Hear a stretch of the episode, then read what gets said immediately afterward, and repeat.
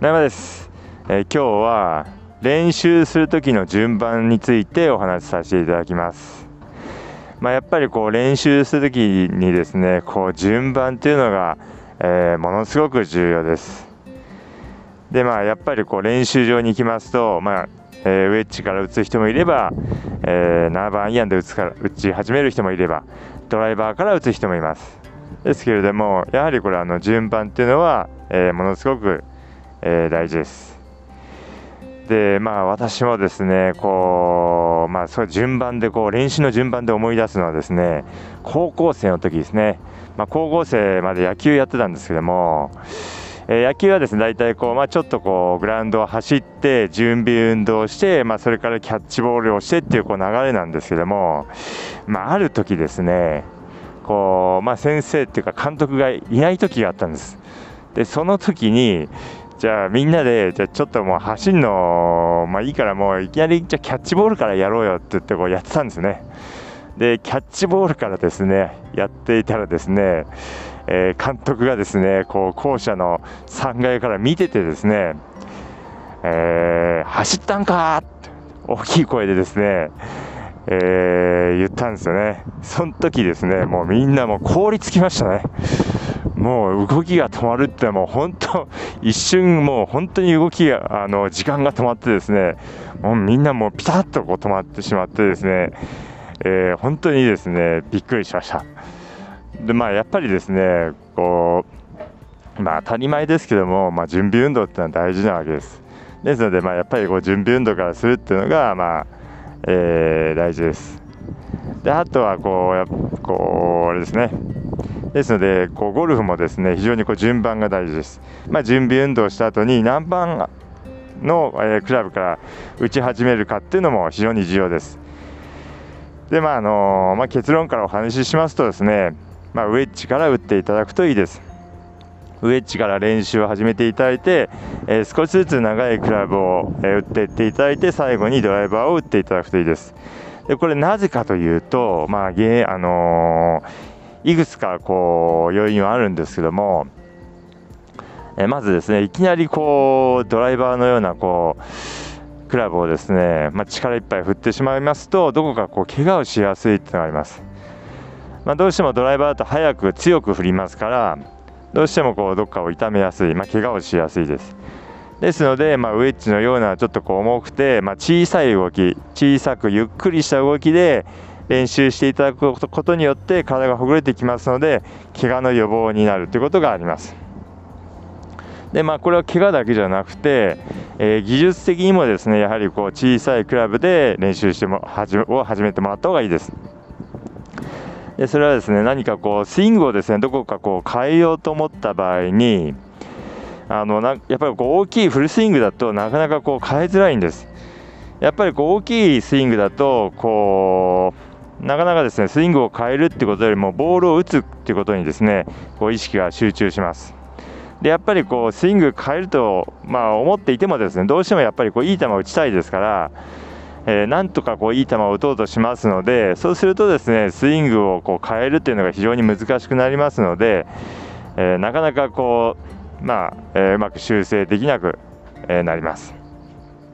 ですけれども、まあ、小さいスイングだとこうまあ、例えばウェッジでアプローチするとですね、まあ、ゆっくりな動きになりますからゆっくりでま小さい動きになりますから、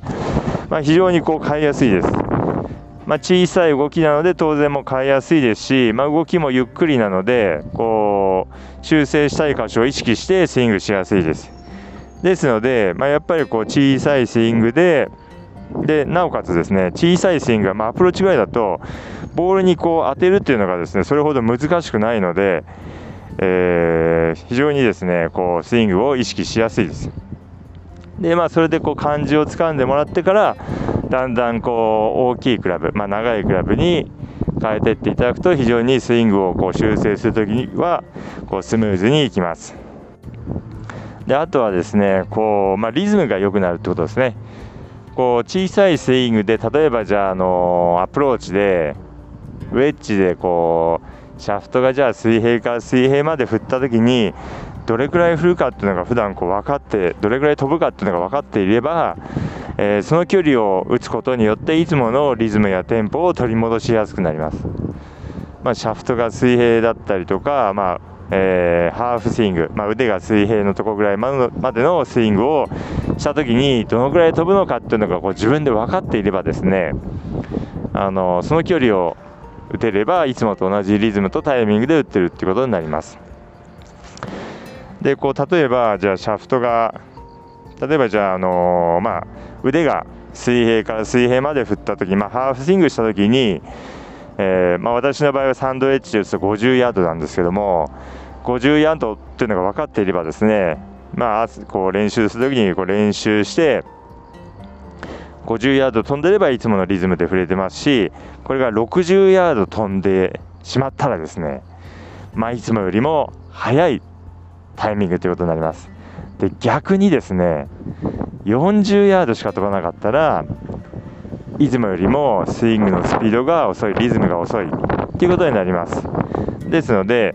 まあこう決まった振り幅で決まった距離を打つことによっていつものリズムやタイミングっていうのを、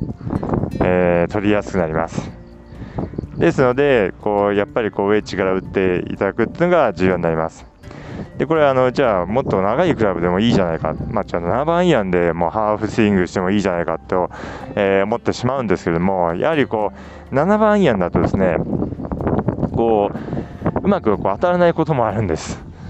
まあ、ウェッジだと非常にこう、まあ、打つのが優しいんですけども、まあ、やっぱり長いクラブですとなかなかですねミート率がこうちょっと下がりますのでそうするとですね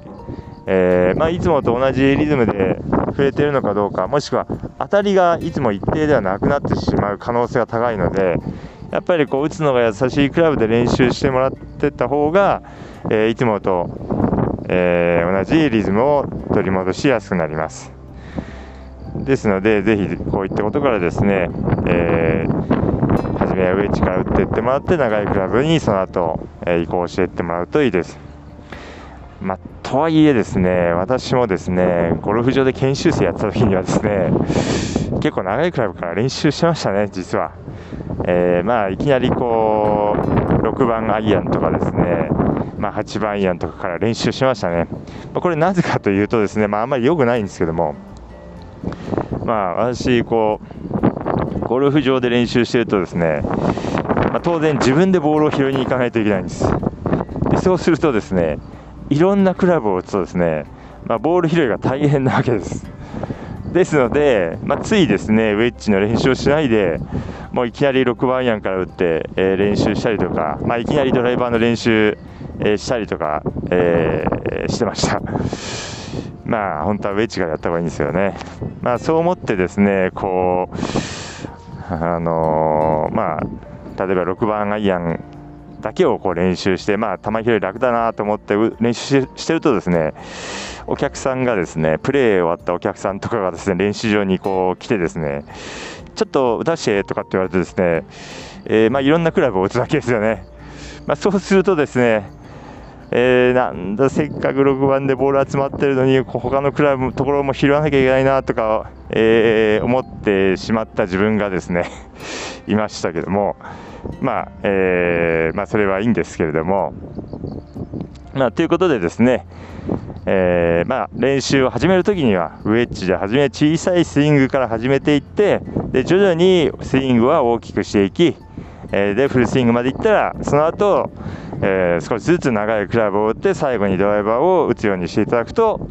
えスムーズに上達につながりますのでぜひ今度練習に行くときにはですね意識して